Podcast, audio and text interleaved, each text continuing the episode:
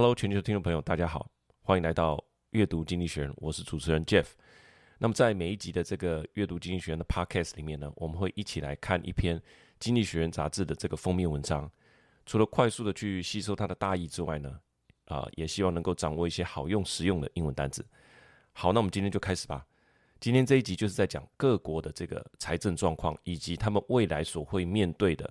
严峻的挑战。我们先从最晚近的这个时事，现在大家最关心的美国这个债务上限啊，美国政府的达到它的债务达到这个上限到底会怎么样？那债务上限是呃美国国会授权政府可以借款来履行其基本义务的这个呃金额。那当前的总债务上限是三十一点四兆，差不多是 GDP 的百分之一百一十七啊，就是超过这个 GDP。意思是说，如果我们今年所有国民生产的毛额全部拿来付。啊，这个目前已经呃借款要把它付清的话，也付不完哈。当然，这只是一个拿 GDP 来做一个比较了。事实上，你是不可能全民生产哈，国民生产毛额然后拿来付这个债务，这是不可能的。那政府除了呃跟我们收取一些规费，哈，他们平常汽车罚单啊、缴罚款啊，哈，这个罚款它的规费跟罚款之外，唯二的主要的两个资金的来源就是税收，每年我们都要缴税，还有这个国债，就是。国家来跟你借款哈，这就是国债，这个是政府主要的，可以说是两个呃主要的资金来源。OK，那政府的花费是什么呢？从医疗保险啊、社会安全支出、政府还有呃政府的雇员哈、公立学校的老师哈，这些所有人的薪水，包含政府聘请的这些长照人员，这些全部都是，当然还包含刚刚所说的政府借款他所必须支付的利息。那美国现在就正朝着三十一兆的这个国家借款的上限迈进。那么财政部长耶伦 （Janet Yellen） 他在六月五月一号的时候警告说，政府将在六月一号耗尽这个现金的储备。那今天是五月十四号，所以还有十，在六月一号就会耗尽这个现金。那到达界限，就是说他们依法不能再借的时候，到底会怎么样？就是说他们应该是该付的钱付不出来，指的是他们的医疗保险给付。社会福利这些可能就停摆，那军人的薪水、警察的薪水、公立学校老师的薪水就欠薪。呃，现在大家讨论最热烈的就是说，政府的公债它会不会连利息都付不出来？如果一个呃借款的人他利息付不出来，那就叫做债务违约。这些全部都有可能，全部都在列。就是说，这件事情如果发生，这些都成真就对了。除了美国政府它付不出钱之外，对全球金融体系的影响是什么？哈，那同时间呢，各国的政府跟金融机构也都持有大量的美国国债。那美国国债如果说它付不出来，那这个价值是不是会缩水？因为你连利息都付不出来的债券会有什么样的价值呢？这些机构、金融机构持有大量的这个国债的时候，会不会遇到像西谷银行？一样的，好，我们称之为 bank run，就是挤兑呢，就是诶，你持有越多的国债，反而你自己的风险越高。同时产生的一个更深层的心理影响，就是说，如果连这种超级低风险的美国债券都有可能违约了，那我们自己私人在借贷啊，或者说公司借公司或者银行借公司，是不是要收取更高的利息？因为现在是一个高风险时代啊，连美国政府都会出，美国政府。所担保的呃，这个美国国债都会出问题了。那我借你钱本来是五趴的，现在是不是应该变十趴？应该是一个高风险，谁都说不准了。好，所以这等于说金融界自己就升息，它的效果就变成说，呃，直接变成更呃紧缩的的经济环境。最后最重要的是说，目前最大的这个强权，它的政府的信用可能就被其他私人机构调降平等。那后续你要发行新债，因为它持续有资金的需求嘛，你要怎么样发行新债去借钱呢？你发行的债券有人要吗？或者说你必须把你的利率好设定的利率提得很高，才能你才能发行这个债券去借到跟以前一样多的金额，所以发行新债你就要付出更高额的利息钱，所以呃这种种哈问题都非常的大。那这一些媒体多少都有讨论到了哈，但是这一期的经济学要带大家来看的就是说，如果我们跨越了这个关卡之后。各国的政府面对之后的这个花钱的挑战，其实更大。那所以就要看各国是不是能够从看清这些未来的挑战，面对现实，赶快从这个财政的梦幻之地哈，梦境幻境哈，就是 fantasy land 里面清醒过来哈。标题是这样：Government are living in a physical fantasy land. The world over, they are failing to confront the dire situation of their finance. 啊，这边里面的这个 the world over 不是说全世界都完蛋的意思啊，全世界都完蛋叫做 the world is over，但这不是，这是 the world over，等于是 globally 的意思，就是全世界的意思。那整张图呢，就是说。诶，一个 fantasy land 哈，就是一个粉红色、粉色的这个粉色系的这个世界，那大大家都无重力的，穿着西装套装这样哈，那双手放在这个头后面，枕在头后面这样哈，很轻松的一副轻松自在的样子，它慢慢的往上飞哈，那这个就是它的这个 fantasy land。那 government are living in a physical fantasy land，大家就是活在一个财政的梦幻世界里面。那全世界呢，其实都没有办法真实的面对目前严峻的情形啊，他们的这个财政状况严峻情形。好，以下我们就分五点的阅读心得来跟大家分享。首先，第一个，债务上限的这个调升，它不算是新闻哈，但是它危险的程度越来越高。那美国债务的这个上限是设立于一九一七年啊，一九一七年应该就是还在。第一次世界大战期间，哈，他就是为了第一次世界大战资金的筹集跟呃投入战争而来的。那政府和国会达成协议，哈，就是他必须经过国会的同意，你才能提高这个借款的上限。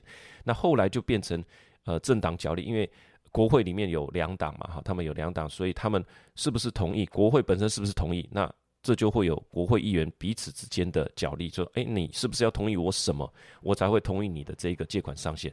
就变成在这个点上面去争执。那从一九六零年以来，美国已经经历了七十八次的这个债务上限，哈，七十八。那从一九六零到现在，差不多是八十年嘛。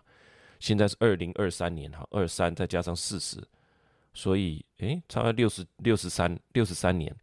那已经经历过七十八次，所以平均起来一年就超过一次，哈，或者你就把它当成一年一次了哈。那目前面临的这个就是第七十九次，所以这个呃杂志一开始说这个东西本身不算是新闻哈，甚至算是一种政治本身的一个日常的日常的风景嘛。财政部长叶伦五月一号提出的这个警告引起大家很多的注意。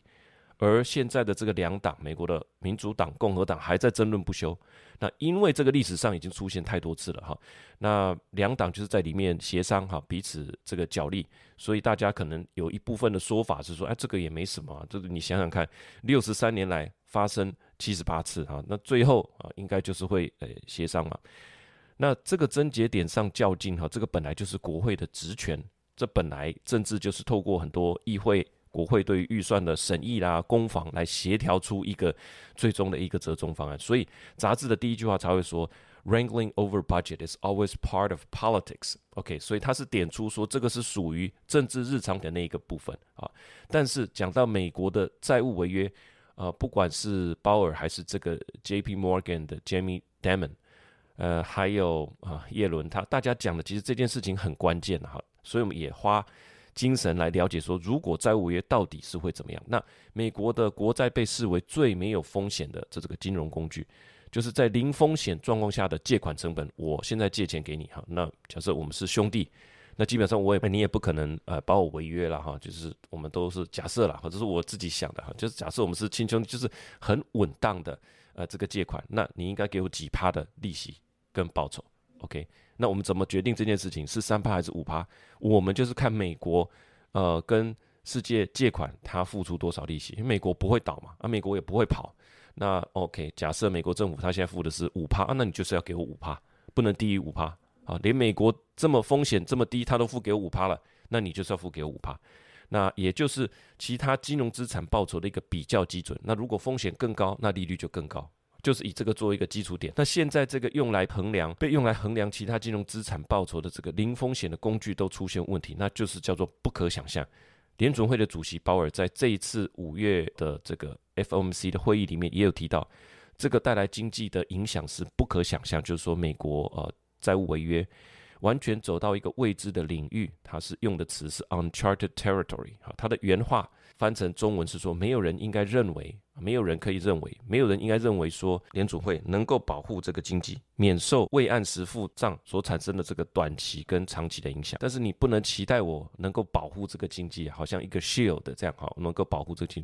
这个我要先讲哦，我没有办法，这么多年来，他其实很少讲这个说，诶，那这个是我我们，他最多是讲说这个不是国会赋予我的职权啊，这个你要去问谁，但是他很少会讲说那部分其实是不可想象的哈，那我没有办法保护哦哈。那内文是这样说的：Wrangling over budget is always part of politics, but today's fiscal brinkmanship is truly frightening.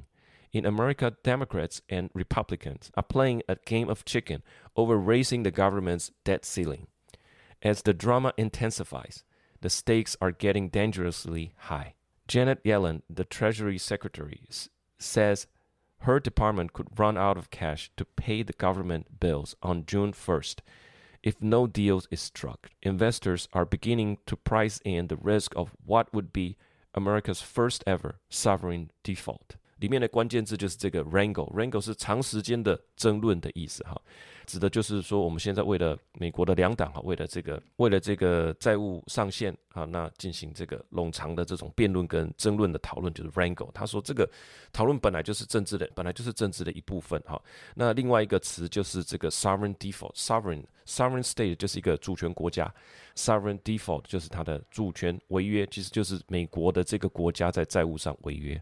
哦，里面有一个关键的部分哈，就是说，investors are beginning to price in，他开始把美国主权债务违约的这个部分，把它考虑到他的这个资产评价或他对未来的投资规划里面，先预先去做一些预防的措施。那在这个准备的过程里面呢，我们也去查到了，像 J.P. Morgan 哈，他最近他的 CEO 哈，主持人问他说，哎，你们有没有做什么这个 precaution？他说有啊，我们有很聪明的人，我们现在正在。呃，我们自己有一个战情室，哈，现在大概三天开一次。他说到五月二十一或五月三十一的时候，可能会一天开一次。就是他们自己所有的金融机构，他自己也都在做沙盘推演。如果真的发生的时候，那客户的钱，客户可能会有什么需求？我们要怎么样做因应？他说越靠近的时候，可能三个小时，每三个小时开一次。所以金融机构的确是有在考虑这件事情。这个是全世界最大的银行的 CEO 哈，Jamie Dimon 哈，戴蒙哈。，Jamie 戴蒙他就是这样说的。那这是第一段，从现况开始说起。好，我们看一下第二点。那第二点就是说，政治对垒的同时呢，背后其实有个更大的问题。杂志就来点出这个问题：人口老化就会造成更大的开支。哈，开宗明义就先讲这个。那美国的商务部长个雷蒙多哈，呃，叫做 Gina Raimondo 曾经说过，如果没有增加联邦的资源，美国的人口老化问题将会非常的严重。啊，对经济的冲击会非常的强烈，像是啊，这个强烈英文的一个说法叫做像一顿的砖头，ton of bricks，但是它不是直接翻啊，它是说会重击的意思哈。那重击美国的经济，那雷蒙多警告说，目前的人口老化跟照护的这个问题是难以承受的，他本身也在替他高龄九十的这个母亲支付二十四小时的照护费用。哈，为什么会这么严重呢？查了一下，随着这个二次世界大战之后的婴儿潮，哈，二次世界大战是一一九四五。一九四五年结束的，所以一九四五到今天二零二三，就是五十五再加二十三等于七十八岁，所以现在七十八岁。那其实七十八岁还身体都非常的硬朗了哈，那甚至八十几都头脑也都非常的清楚，但是他的确是属于高龄哈，不见得所有的人都呃都头脑很好啦，哈，那卡拢会惊啊，哈，其实不见得是这样，那多少都会产生一些啊人力照护的这种。问题哈，那美国就是产生这样，接下来会产生非常严重的人力照护的问题。根据最新的这个人口普查，美国人口呃是三点二八亿，里面呢六十五岁的以上的民众呢占到了百分之十六点五，到二零三零年的时候比例会到达百分之二十二。那就啊，不管是这个医疗或者是照护人力的费用，比如说诶，他身体还很硬朗，他可能要上医院啊看病吧啊，这个就是医疗。那或者是照护人力，他已经不能出门了。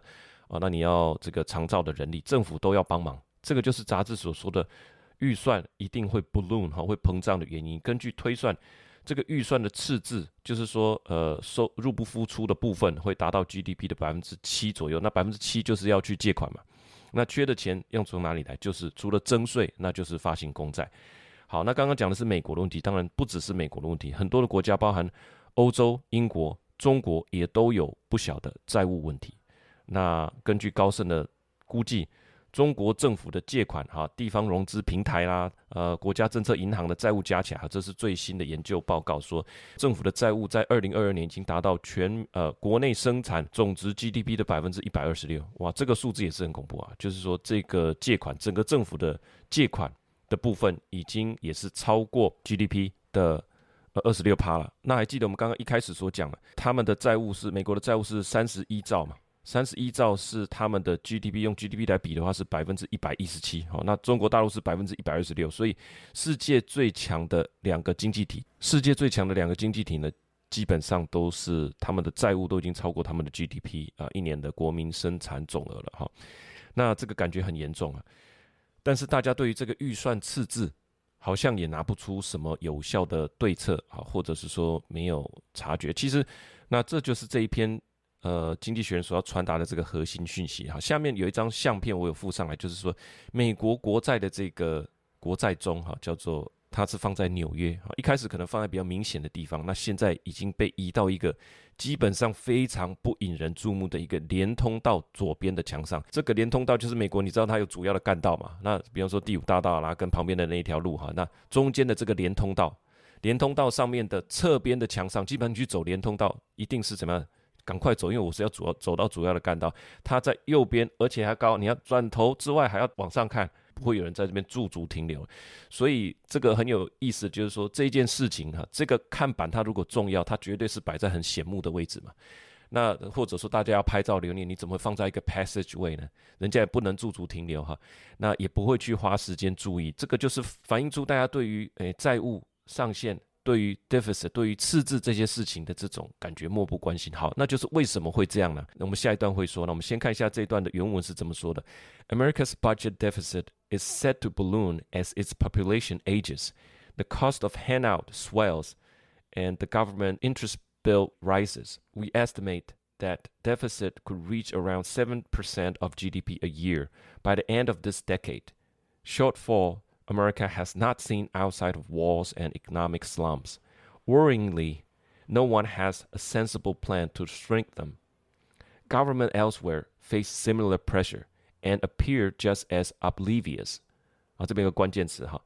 那刚刚有说的 set to balloon 嘛哈，它是会注定会这个这个膨胀的哈。As the population ages，那这个并不是年纪啊，ages 当做动词哈。这个随着人口老化会达到几趴呢？Seven percent of GDP。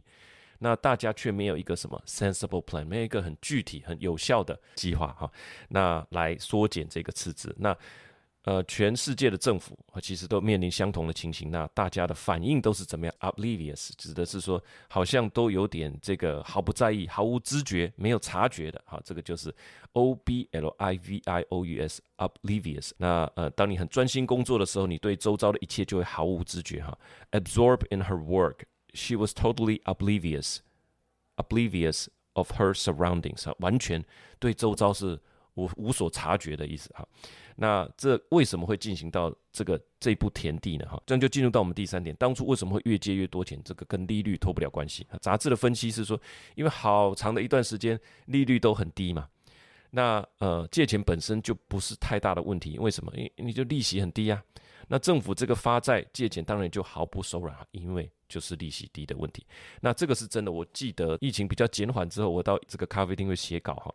那中午用餐的时间就会来很多上班族嘛。那大家聊的是什么？我还记得印象很深刻，就是前面那一桌也在讲这个，左边那一桌也在讲这个，都是在讲说他们要再把房贷增贷，或者去借一些信贷，不管就是要再增贷的意思，再去借一笔钱出来投资，因为那个时候股市很好，利息又低。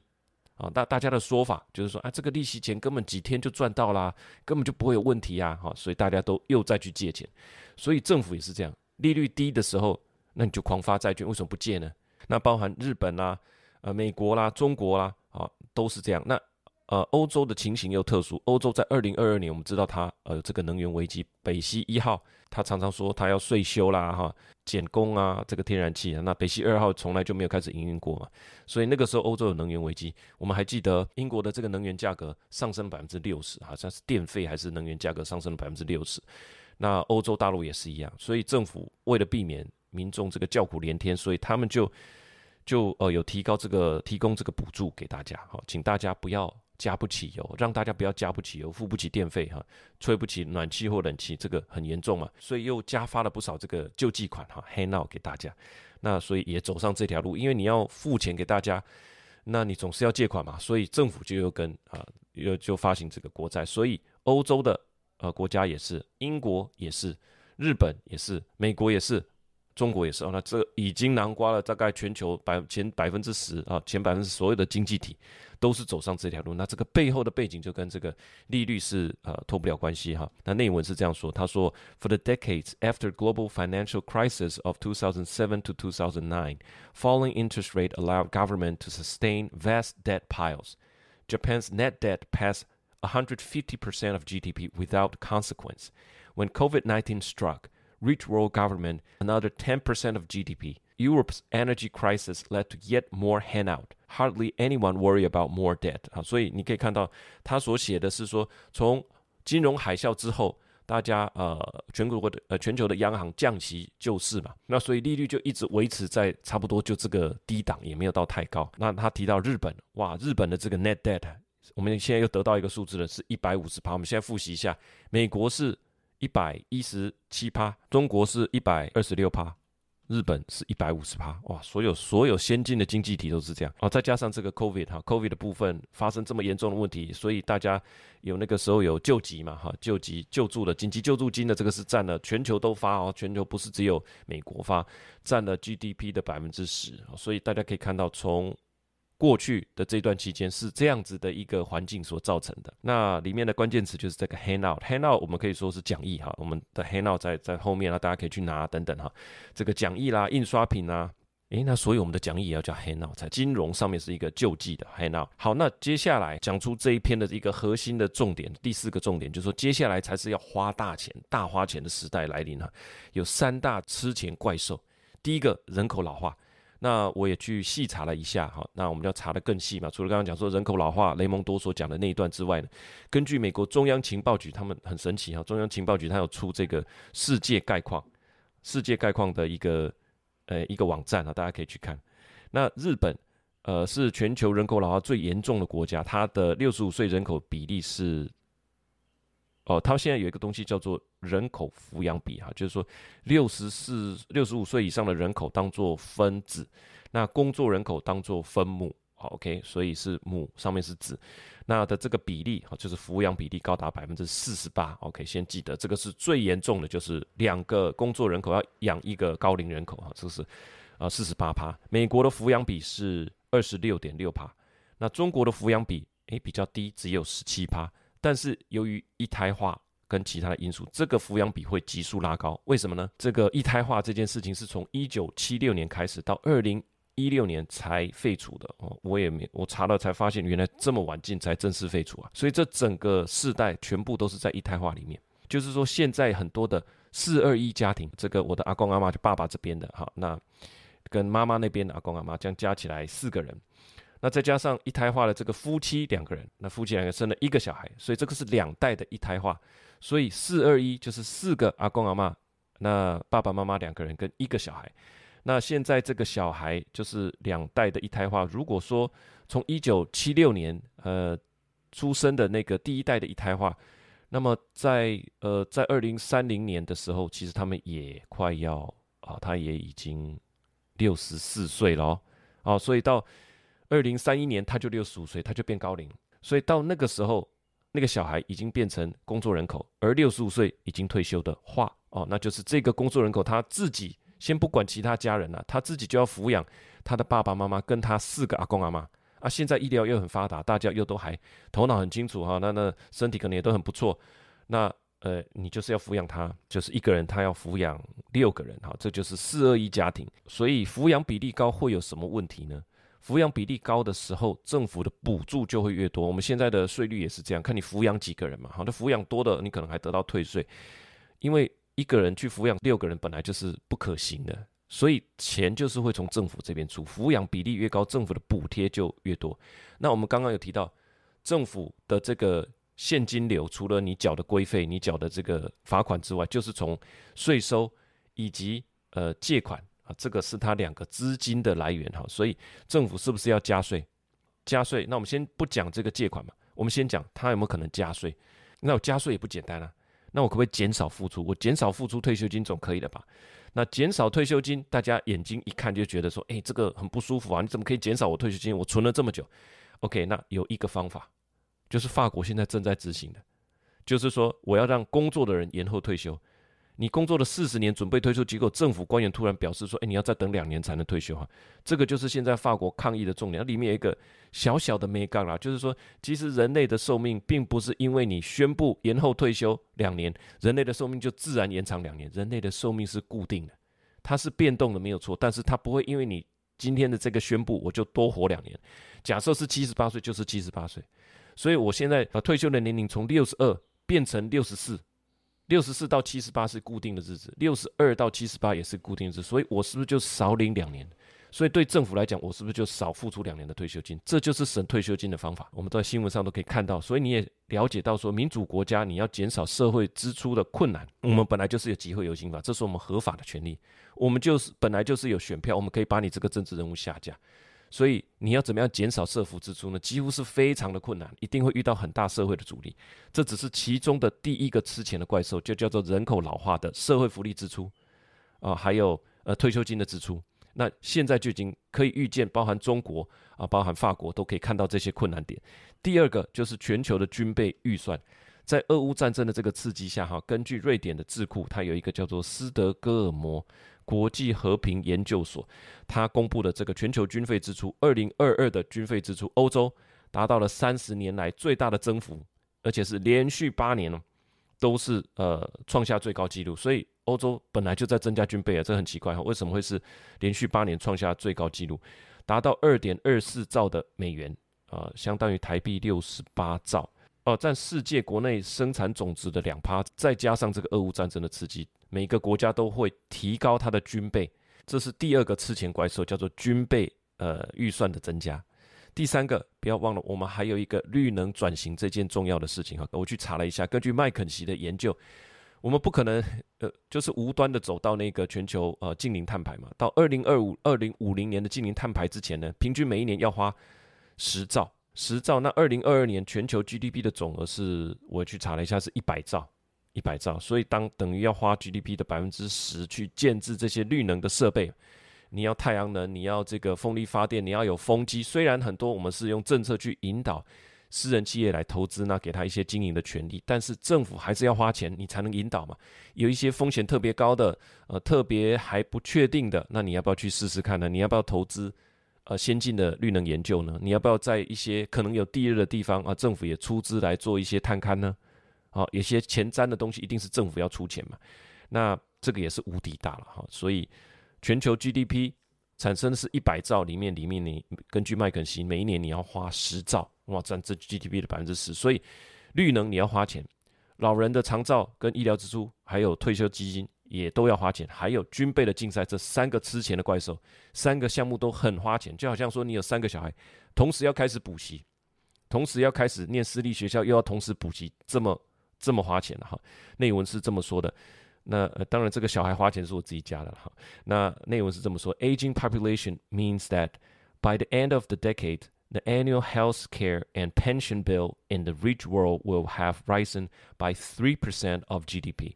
In the West, policymakers are trying yet to deliver on promise to spend more on defense in light of Russia's invasion of Ukraine and tensions between America and China over Taiwan. And the whole world needs more green public spending if it is decarbonized rapidly. 这三件事情，绿能要不要做？当然要做。老人照护要不要做？军备要保护自己要不要做？三个都要做，三个都是吃钱怪兽。第五个重点，所以花钱又不要借钱，怎么办得到？那刚刚所讲的 Fantasy Land，也就是疯疯狂的借啊，那利率低啊，所以我我当然是要借啊。你怎么样做到要花钱又不借钱呢？那怎么办得到？我们刚刚一开始所说的，政府除了规费跟缴呃缴罚款跟我们缴的罚款之外，只有唯二的两个呃资金的来源，一个叫做征税啊，一个叫做借款。那现在我们。这一篇的主旨是说，不要借钱借太多，那是不是就变成，是不是就变成征税呢？是的，没错。这一篇的主旨就是说，收税，然后在该收税的地方收税，用有利于经济发展的这种角度哈来做这件事情。这个就是这一篇要跟大家所提到的这个重点哈，要来阐述的一个重点。比方说碳税，那碳税的课征总是有政府把它收走嘛哈。碳税的课征当然有利于引导民间的投资，那就有一种引导作用，也降低未来政府在这一件事情上面所要投注的金钱，因为要税。那税的话，你为了降税，你民间投资就会来来投资相关的这些设施也好，人力也好啊，那那就会这有利可图嘛，那大家就会来投资，那未来对于这个政府来讲，长期而言，它负担可能就下降了哈。再如说英国所谓的豪宅税，那我去查了一下，所谓的豪宅税就是说超超过一定金额的房屋会被课税，目前在英国是超过五千万台币的房子要课征百分之十二趴的呃十二趴的这个豪宅税哈，台湾也有。台湾呃，在台北每个城县市不一样哈，台北市是认定房地总价在七千万含车位，这个就叫做豪宅。那每个县市会不同哈，那像新北市是六千万。那其他县市是四千万。杂志认为这个税率低的是不合理，指的是英国。那美国少了这个加值税啊，其实每个国家的税制不一样。那他他他就是觉得说，有些税你是可以去收的。中国还没有实施这个房地产税哈。总之就是还有不少合理的税你可以去收，而且是对经济是有帮助的这个角度。它内文是这么说的：All this makes tax rises inevitable. The more taxation makes it crucial to raise money in ways that are friendly to economic growth. Britain's under-taxation of posh houses is scandalous. America lacks a value-added tax, and China sorely needs its long-promised property tax. Carbon emission should be taxed sufficiently everywhere, which would also encourage the private sector to invest more in decarbonization and thereby reduce the need for public spending to that end. 里面的关键词，但这个就是 posh house 哈，posh 就是 house，posh house 是豪宅。那 posh 很啊、常使用在讲这个房子，它的意思是叫做 stylish luxurious 有风格的这种奢华哈，奢华上等有品味的有个人风格的。同时带有一点阶级意识的，就是 posh 这个字。呃，最好来说明，就是说英国球星贝克汉的妻子这个 Victoria，她是以前叫做 Spice Girl 的成员哈。他们 Spice Girl 每个人都有设定一些呃风格跟角色，所有的女团都是这样。她们出道的时候就已经设定好了不同的风格，那才能吸引到所有的群众。那 Victoria 就是时尚奢华的这个品味去去塑造她的。离开这个 Spice Girl 之后呢，她也沿用这样子的一个奢华品味去塑造他们家啊。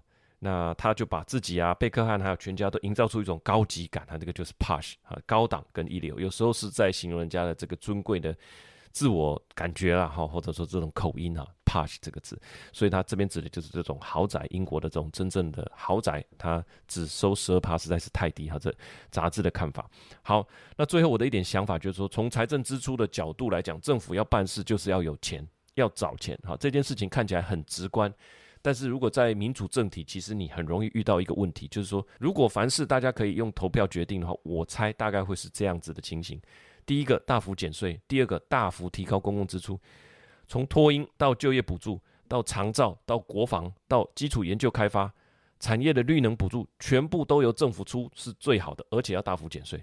但是呢，羊毛出在羊身上，政府赚的钱是什么？它有可能有公营事业，它可能有呃这个规费啊，这规费的钱还是我们的哈，所以它有公营事业等等。那政府的钱其实大部分就是从税收来的，不然就是借款来的。OK，那以台湾的角度来讲，我们有八十二趴就是我们缴的税。OK，那当然民主啊，讲到民主就是说替自己的决定负责。我们这个国家接下来要往哪边走哈？这些难题我们要共同来面对哈。如杂志所提示的几个，人口老化，这发生在你我的身边，对吧？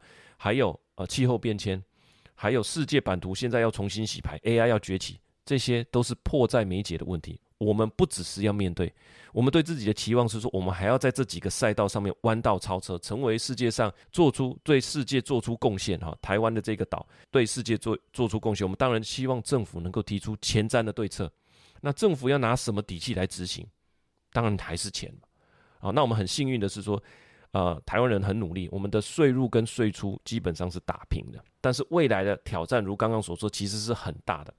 那这写到这边就是让我有个感觉啦，就是说华语有有句说法就叫做“人是英雄，钱是胆”。好，这句话，呃，随着年纪越大，你会越来越有越深刻的体会哈。你有多少雄心壮志，你有多少这种长期的战略，其实都是要有这个资金的资源。那我有一个偶像哈，叫做 Nipsey Hussle，那是一个美国的饶舌歌手，他非常的优秀，他自己从无到有，哈成立了自己的这个唱片公司哈，他也照顾他的这整个 community，他自己成立一个服装的品牌。啊，总之他也讲过很有哲理的话了哈。那后来很不幸，他被枪击身亡了。他所有包含蕾哈娜，所有这些大咖的艺人，每个都觉得非常的哀伤，因为他不只是一个饶舌歌手，他所带给这个 community，甚至带给这个世界的，都是一些很棒的一个精神遗产。他曾经有一段话，他说：“给一个年轻人最大的帮助，不是跟他讲一些形而上的概念，说啊，你要努力啊，你要把握机会啊，好，要坚持啊。”他说都不是，他说先给这个年轻人一笔小钱。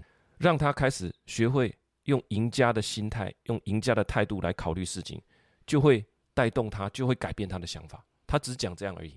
国家其实也是这样。如果说你的收入都入不敷出的时候，你要去谈一些前瞻的东西，那永远都用借款的。哈，其实坦白讲，这个。长期而言，它不是一个可以支持的 sustainable 的一个一个一个营运的模式。我记得川普也提过一个他的朋友，他说那个时候他还没很有钱，可是他每次都坐这个头等舱。川普就问他说：“为什么你要这么做？”那个人说：“就是必须这么做。”他会给你不一样的思考。那后来川普说这个朋友做的也很不错，所以说到底还是为国家创造财富，这个是最重要的。那在经济学里面，GDP 有一个公式叫做 Y 等于 C 加 I 加 G 加 NX 哈，是 C 就是 con consumption 哈，I 就是 investment，G 就是政府的支出，那 NX 就是进出口，就是出口减掉呃进口。简单讲就是说，这个就是国民生产毛额的一个公式，消费、投资、政府支出跟进出口。那你现在正在为哪一块而努力哈？帮这个国家。产生国民生产毛额哈，那自然我们就会缴到税哈，这个国家就可以呃更富强了。这是一点自己的想法哈，就是替国家产生财富，我觉得还是里面的王道了。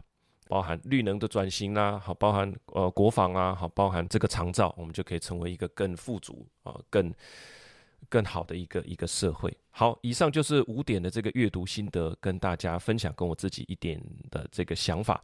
那我们每一集呢，我们都会准备这个 handout 哈讲义，讲义。那呃，就是在我们的这个付费的平台泽泽，还有在 First Story，它本身都可以做订阅。那我们就会每周啊，在这个开播之前哈，通常是礼拜五，有时候是礼拜六啊，有时候是礼拜日。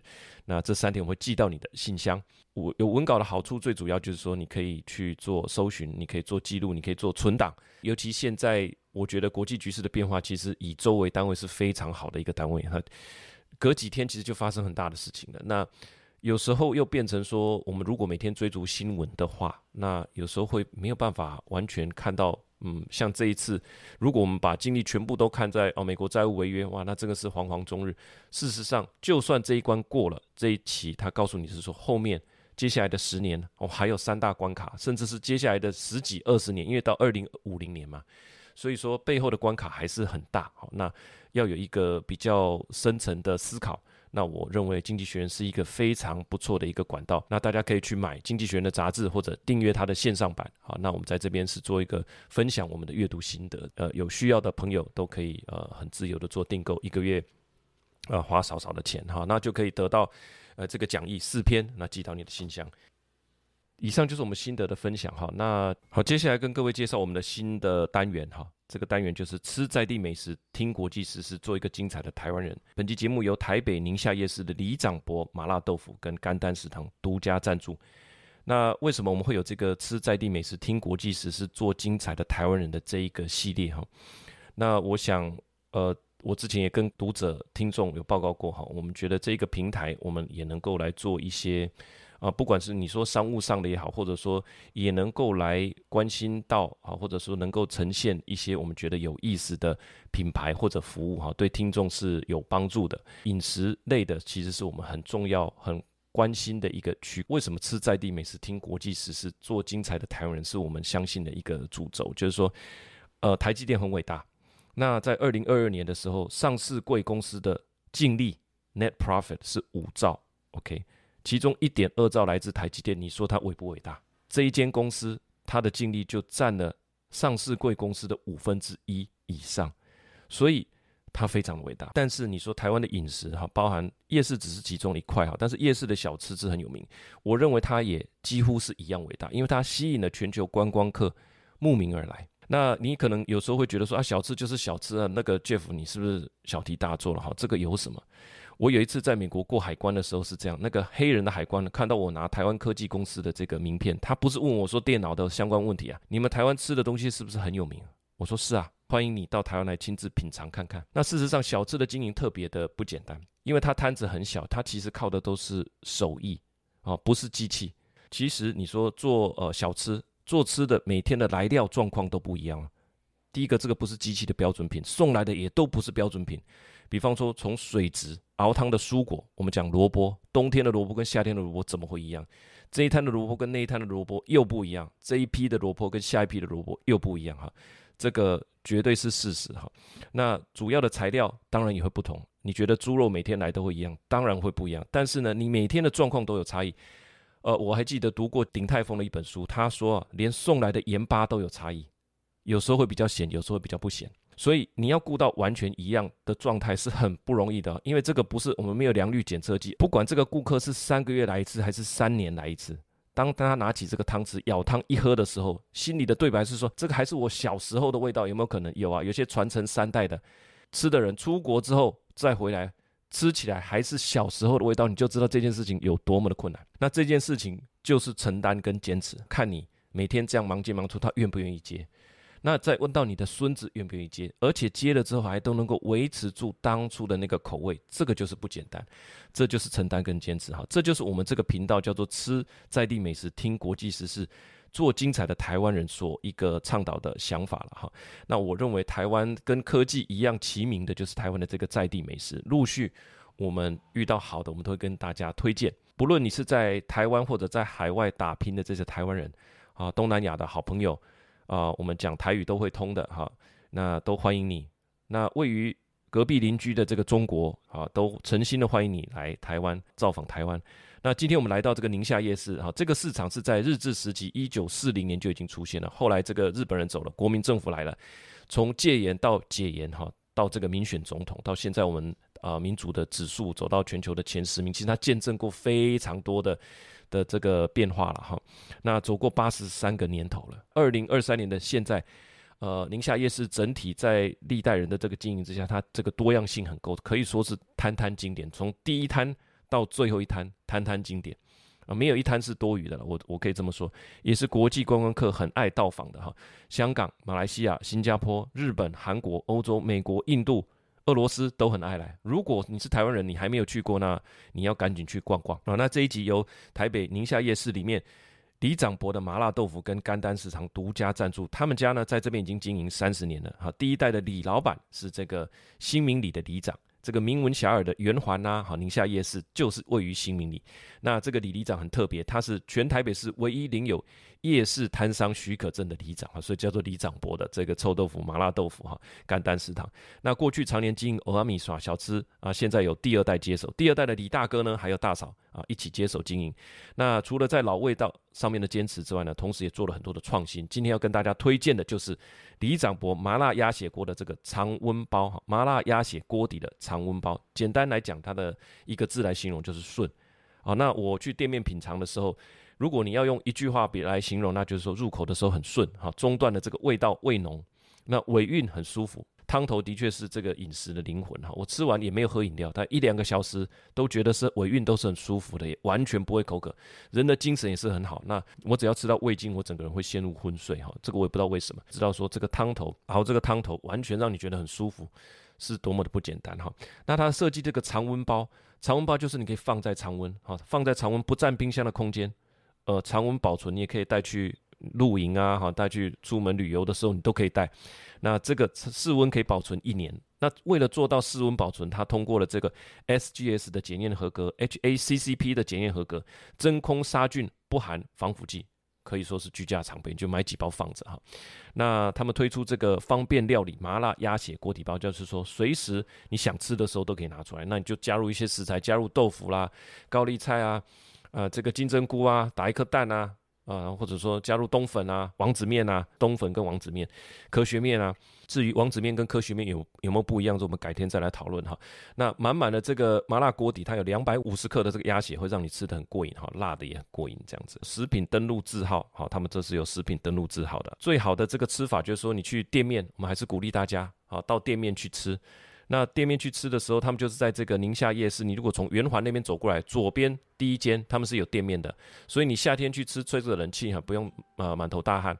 那你喜欢摊贩的感觉，他们在这个宁夏夜市里面也有一摊哈，你看你喜欢哪一种感觉都可以。那去吃，点这个臭豆腐，那点一个这个麻辣鸭血豆腐，然后再外带一包常温包，我觉得这是最佳的组合哈。我也鼓励大家去吃啊，这就是我们吃在地美食，听国际时事。做一个精彩台湾人的这个单集哈，那以上呢就是我们这一集的阅读经济学人心得，还有我们一点想法，还有我们台湾美食的一个推广。喜欢这个节目，我们就下个礼拜见了，拜拜。